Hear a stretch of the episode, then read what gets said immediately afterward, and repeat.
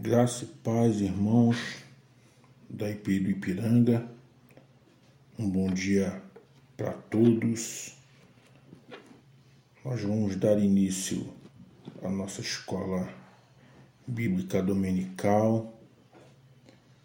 Vamos estar falando sobre o livro de Efésios.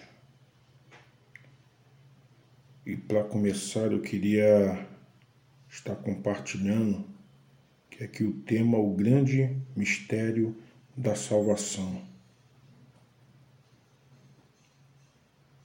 que se encontra no capítulo terceiro de Efésios,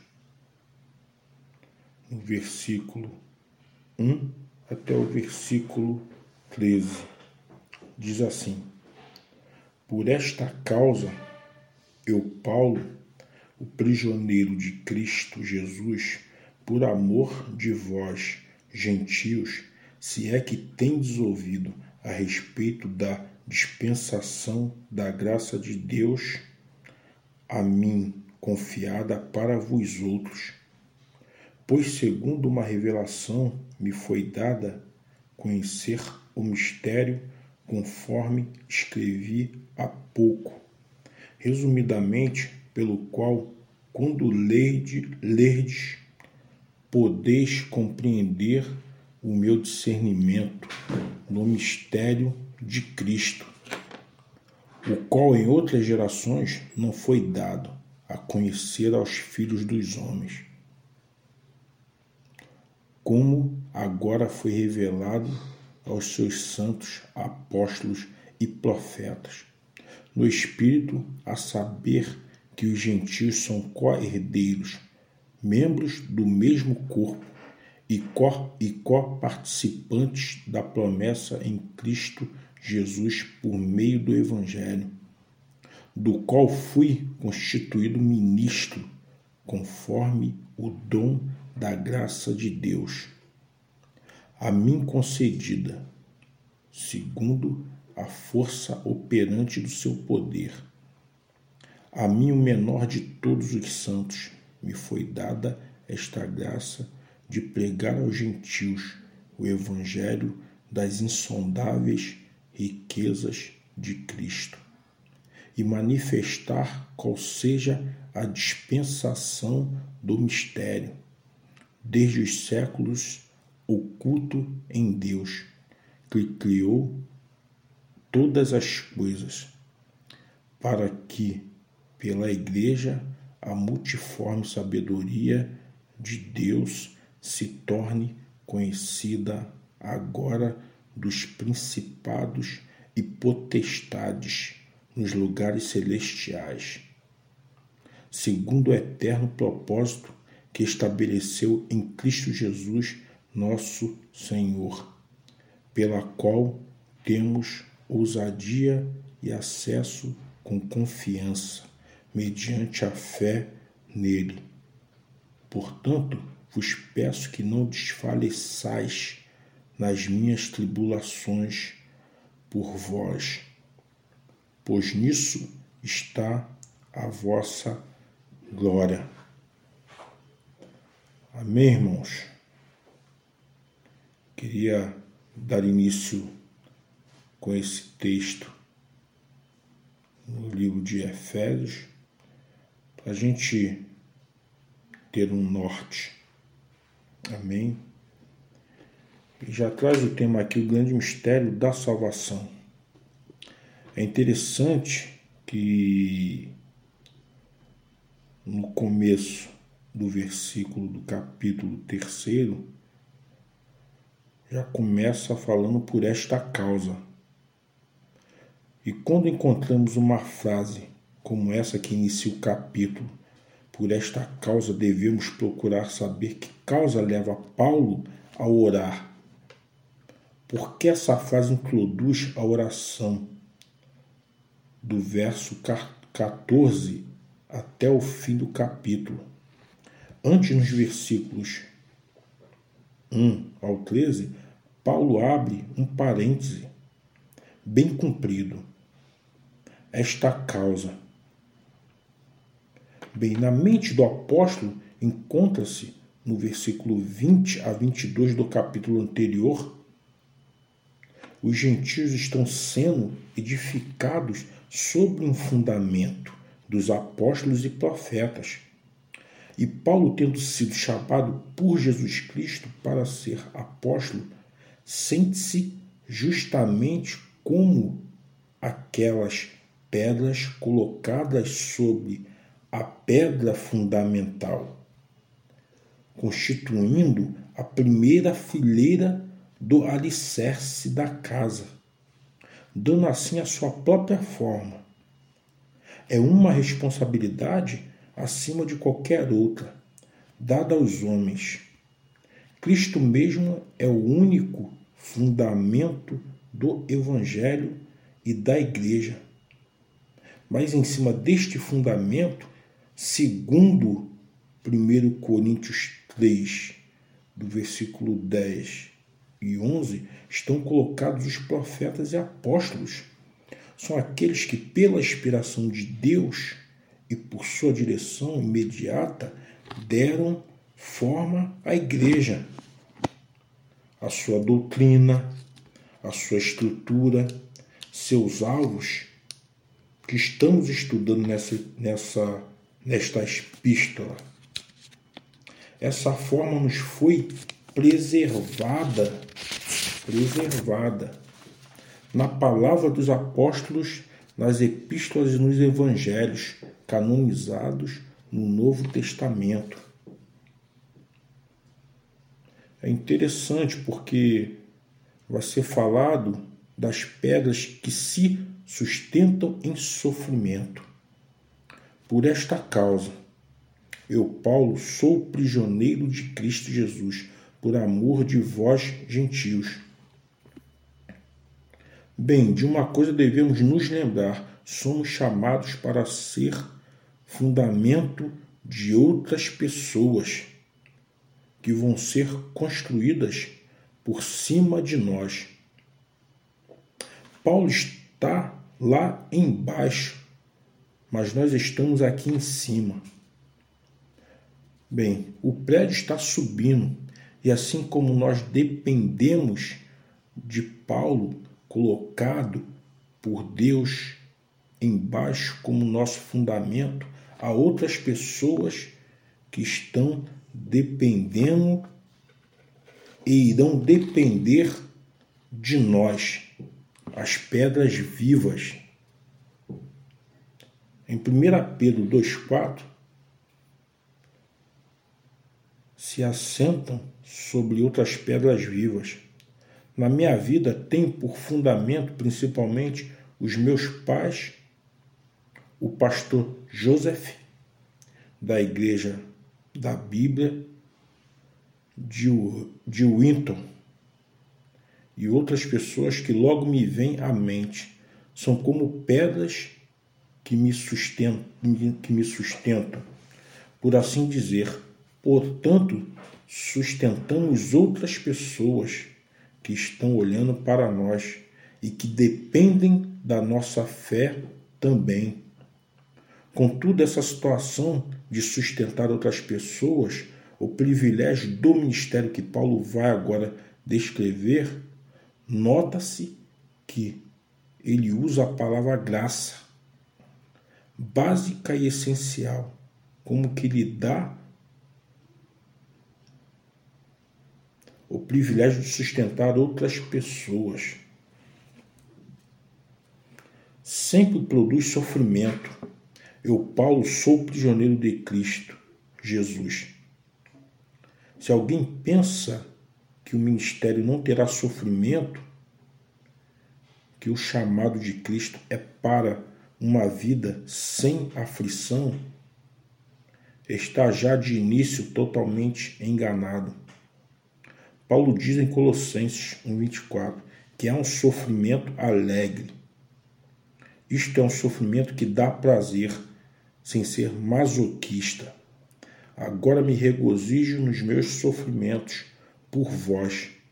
São crentes que estão sendo sustentados na vida, na intercessão, no ministério, de ensino do apóstolo Paulo e que preenchem o que resta das aflições de Cristo a favor do seu corpo, que é a igreja. Se você for chamado para o ministério de servir a outros, a diaconia do Evangelho, palavra que Paulo usa no versículo 7. Prepare-se desde já, pois haverá sofrimento. Alegre em sua vida, um sofrimento agradável. Talvez poderíamos compará-lo em outro nível ao sofrimento do capitalista que gasta tudo quanto tem no bolso para ganhar três vezes mais no ano seguinte. É esse sofrimento, o de investir tudo o que a pessoa tem, esperando receber muito mais no sentido de realização espiritual. E é por isso que Paulo chama este privilégio de graça. Graça sempre carrega essa ideia fundamental. No Novo Testamento, de um favor alegre de uma pessoa alcançando e dando para outra pessoa. Irmãos, aqui Paulo nos traz uma lição como igreja de ajudar ao próximo, de ajudar aos nossos irmãos no sustento da oração, o mais interessante é que ele nos traz aqui que nós teremos uma vida de aflição, teremos uma vida de aflição, teremos uma vida de, de, de, de tribulação, mas é uma tribulação diferente, é uma tribulação que nos causa alegria, porque é em prol da igreja de Cristo Jesus. Que a gente tenha entendimento do nosso chamado para servir em prol da igreja. Esse ensino que ele nos traz de sustentar a outros, que fazer com outros cresçam, fazer com que outros estejam acima de nós é muito interessante porque eu tive meus primeiros pastores e eles falavam que eu teria que ser melhores do que eles, melhores do que eles. Seja no ensino, seja no discipular, acho que eu pudesse ser melhores do que eles. Eu me lembro de uma passagem, Jesus falando para os discípulos que eu, o que eu fiz, vocês farão coisas maiores. Que seja esse nosso desejo como igreja.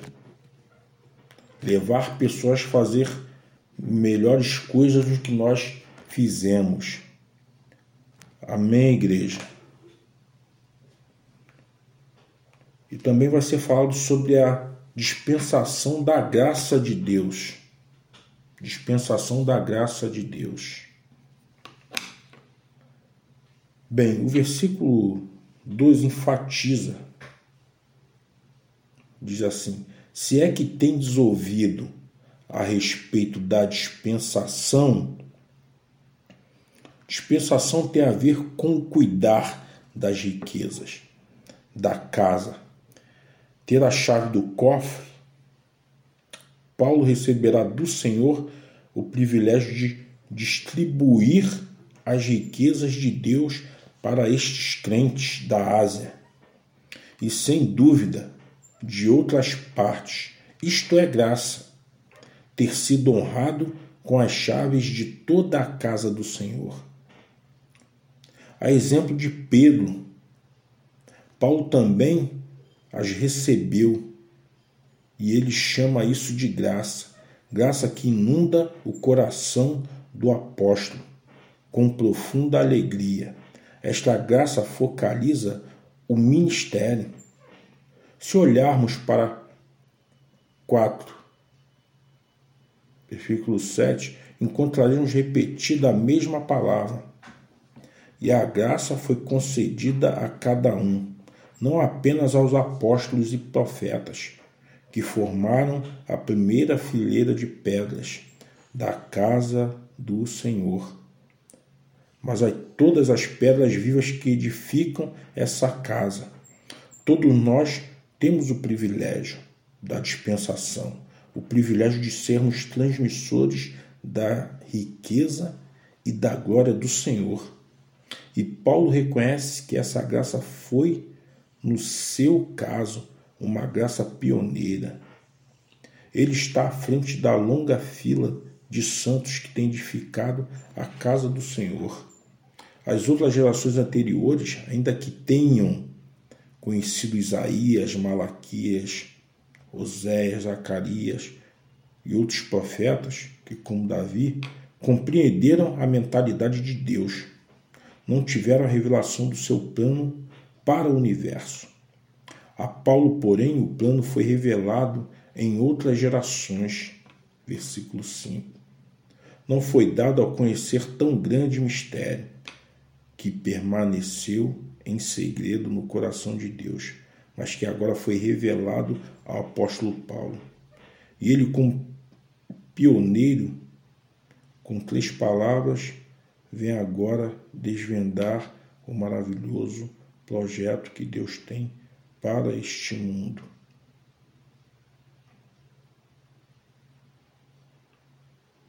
Aqui está falando compartilhar da graça de Deus,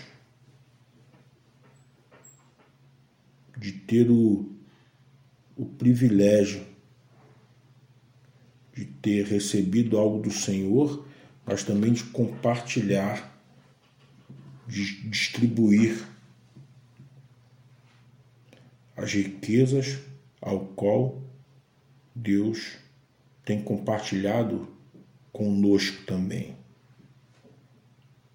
Que a gente transmita para as outras gerações. Amém. E seguindo aqui vai falar do Corrideiros vai dizer assim: a primeira declaração que os gentios nos antigos pagãos, em Efésios capítulo 2, do 1 ao 10, agora são co-herdeiros com Abraão, Isaac, Jacó, Gideão, José e todos os santos do Antigo Testamento.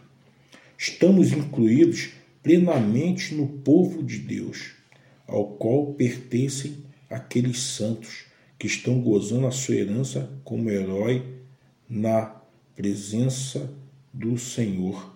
Somos cordeiros de toda a herança da cidade celestial que Abraão e Moisés procuravam, sendo que eles também foram chamados para fora dos seus lares para sofrer. Para sofrer.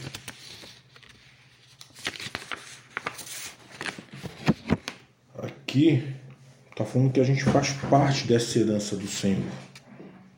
Que a gente faz parte dessa, dessa cidade celestial.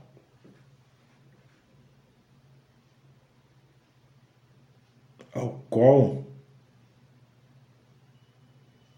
nós, ao aceitarmos Jesus, passamos a fazer parte, passamos a ser co-herdeiros dessa cidade celestial. Amém? E continuando, vai falar assim: co-incorporados. A segunda palavra que descreve esse mistério é a participação dentro do mesmo corpo, como membro. É serem co-incorporados, isto é, sentirem a força vital do corpo de Cristo que os santos do passado sentiram mas não como agora, em que o Espírito de Deus através de uma célula para outra, passou a expandir e a espalhar a vitalidade de Cristo. Porém, de uma pessoa para outra, foi se espalhando por todo o império, até os confins do mundo. Co-incorporados deve ser uma palavra que Paulo criou para transmitir este relacionamento espiritual entre todas as gerações, indivíduos dentro do povo salvo por Deus. Então, que Paulo está aqui que fazemos parte desse corpo de Cristo.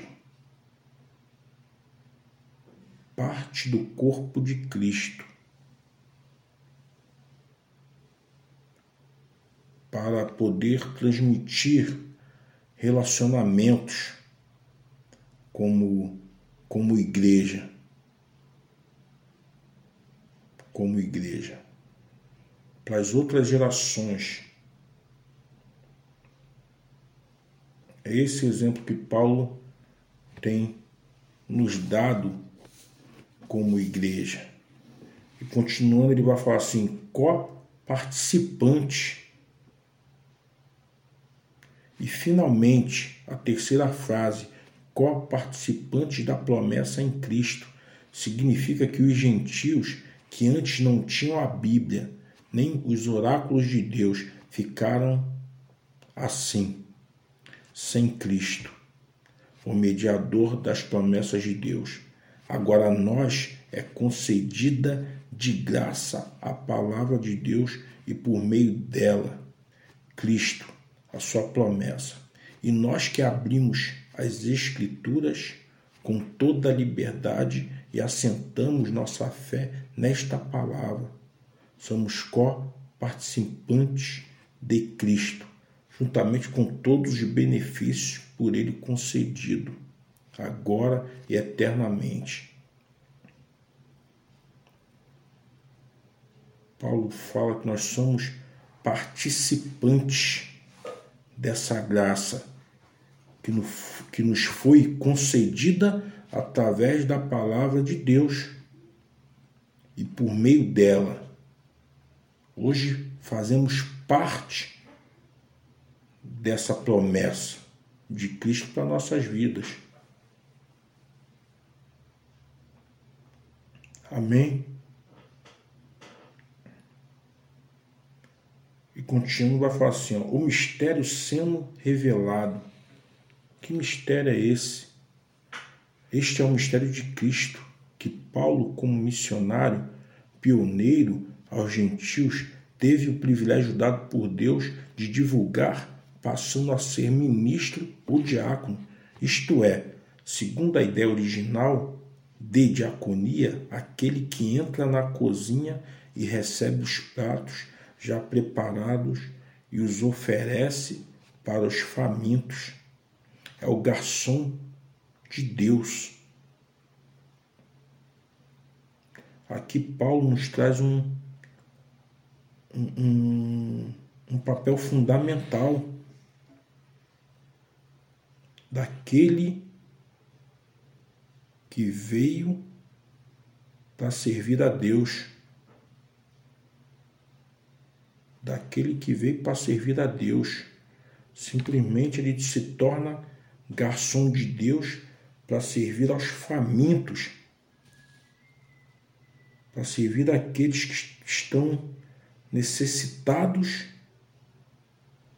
da palavra de Deus, da palavra de Deus. Amém, igreja? Isso Paulo nos ensina. E vai continuar a diaconia descreve perfeitamente o próprio ministério de Cristo, que também usou essas palavras em Marcos 10,45, dizendo que Cristo não veio para ser servido, mas para servir. Porém, o que mais me impressiona em todo este trecho é como Paulo se sentiu honrado. Honrado. Veja o capítulo, versículo 8 onde ele avalia a sua própria capacidade de tomar parte em tão grande ministério. Parafraseando, Olhem, eu sou o menor de todos os santos. Se ele for o menor, onde é que eu me encontro? Para que através dessa mordomia, não somente o mundo, mas as forças que estão acima do mundo, que são os principados e potestades nos lugares celestiais possam possam desvendar no ministério de Paulo, perceber as igrejas que estão surgindo, novos convertidos sendo libertados daquela escravatura, da morte e da ira de Deus que está sobre o mundo, aparecendo em toda parte como luzes nas trevas, tornam a nova criação de Deus uma realidade. Isto deve maravilhar os próprios inimigos de Deus, já que antes eles não estavam entendendo o que Deus tinha em mente. Esses principados e potestades em 6,16 são descritos como as forças sujeitas a Satanás, que se nos opõem. Aqui o mistério sendo revelado.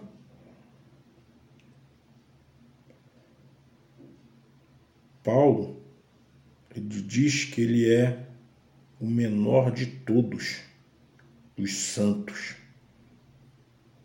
Os santos, menor de todos.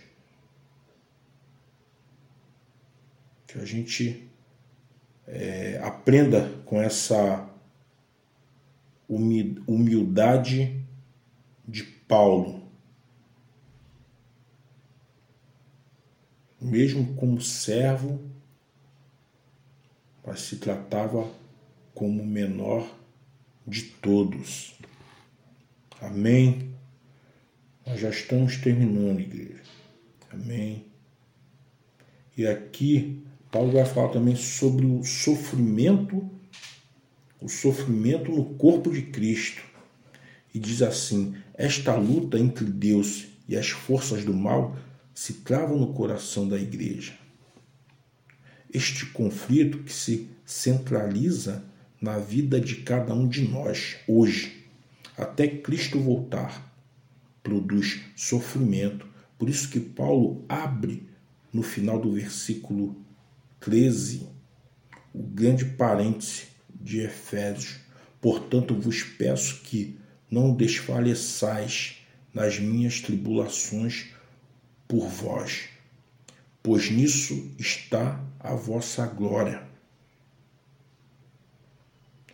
Paulo faz parte do corpo de Cristo, que se entende de Roma até a Ásia.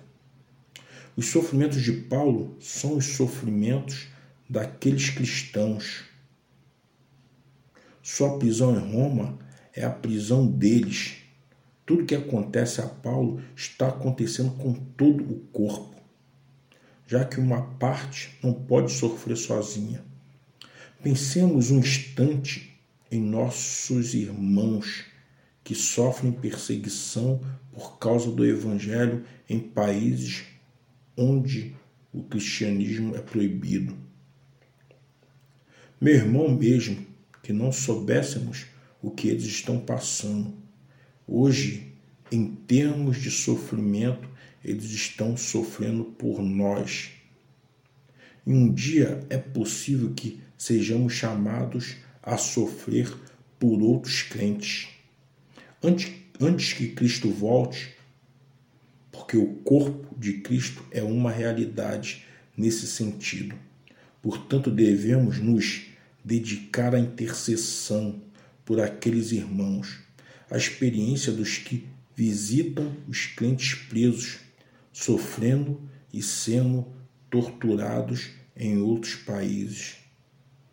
Confirma que o que mais os anima é saber que nós estamos pensando neles sentindo os seus sofrimentos, intercedendo sempre para que o alívio e o conforto do Espírito Santo lhes sejam sempre concedidos.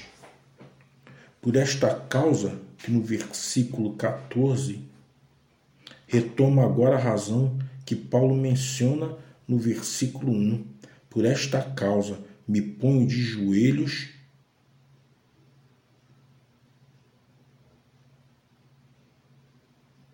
Não é necessário orar de joelhos, mas o colocar-se de joelhos é um sinal de submissão. E Paulo expressou-se dessa maneira para mostrar a sua plena disposição para sofrer mais ou para ser libertado. Usado pelo Espírito na intercessão, como veremos agora nos versículos 14 e 21.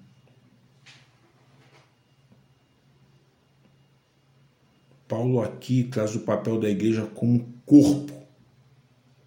O corpo que sofre junto, o corpo que ora junto, pelos que têm sofrido perseguição, pelos que de alguma forma estão presos que a gente seja essa igreja que ora, que intercede, que caminha junto. É isso que essa lição de Paulo nos trouxe para a nossa escola dominical, de podermos caminhar como corpo de Cristo, como corpo de Cristo, de fazer parte disso, de fazer parte disso. Amém, irmãos? Que sejamos, que sejamos essa igreja da qual Paulo nos revelou nestas palavras.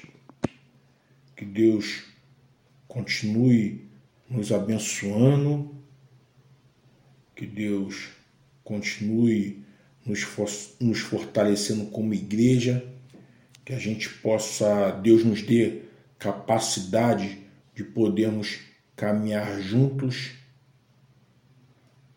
de ensinarmos aqueles que precisam ser ensinados, de discipular.